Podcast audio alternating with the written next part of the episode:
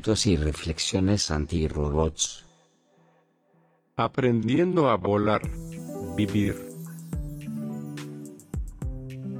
Avanzo lentamente, tres pasos y pego un salto.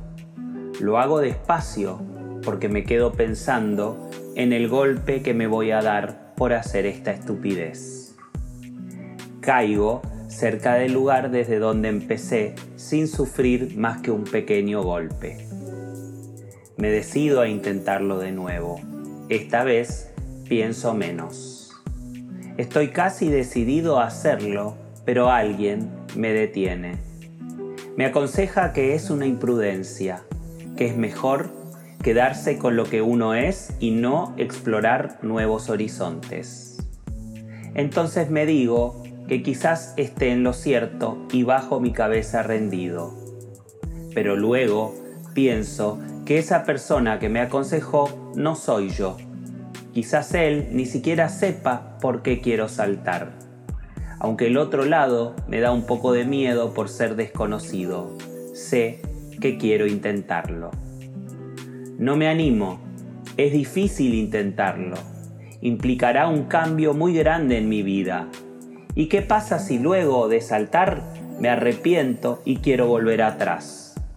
¿Puedo hacerlo? Depende de cuán grande sea el salto que des. Quizás te convenga saltar unos metros. Y si sientes que todavía no estás lo suficientemente preparado, podrás volver atrás. Pero habiendo experimentado, ¿qué se siente estar un poquitito más adelante? En un lugar distinto al que estabas. En realidad puedes avanzar mucho y luego retroceder, pues, aunque siempre te digan que tienes que ir para adelante, arrepentirse no es signo de derrota. Nadie te quita la experiencia que obtuviste de cada uno de los saltos que realizaste. Y si no es lo que esperabas, seguramente algún aprendizaje extraerás de aquella experiencia. Observa a los pájaros. Fíjate cómo vuelan, cómo se trasladan de un lugar a otro. A veces los admiro.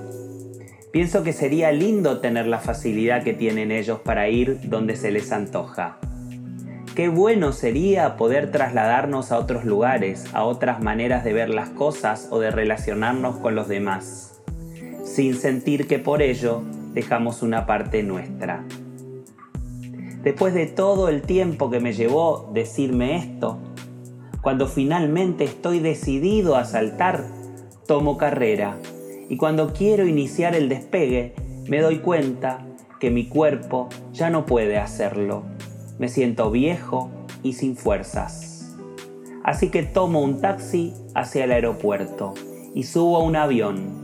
Me encuentro volando muy alto Miro las nubes por las ventanillas y sonrío pensando que finalmente me atreví a dar este salto, aunque con ayuda de la tecnología. Ah, y también de la sabiduría, esa que se obtiene de la experiencia.